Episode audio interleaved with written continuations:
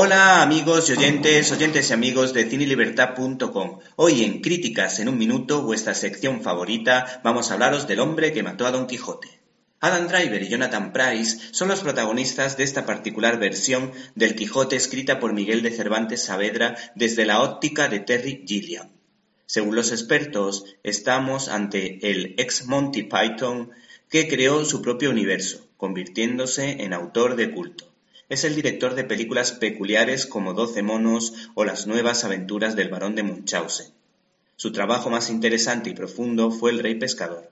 Por otro lado, pensamos que fracasó con la rarísima El imaginario del doctor Parnassus, siendo el hombre que mató a Don Quijote su segundo intento de hablar de esta joya cervantina tras Perdidos en la Mancha. El cineasta declaró a Fotogramas lo siguiente sobre las características de sus personajes protagonistas. Mis personajes siempre se comportan como niños, o lunáticos, o Quijotes. Prefieren vivir en un mundo extraordinario. Y eso es peligroso, porque la realidad siempre está ahí, acechando, y si cruzas sin mirar en ambas direcciones, el autobús te arrolla. El argumento de esta coproducción gira en torno a un director de cine interesado en la historia del popular caballero manchego que se acaba convirtiendo en el escudero del caballero andante de cuyo nombre no quiero acordarme. Varias han sido las versiones que se han hecho sobre Don Quijote.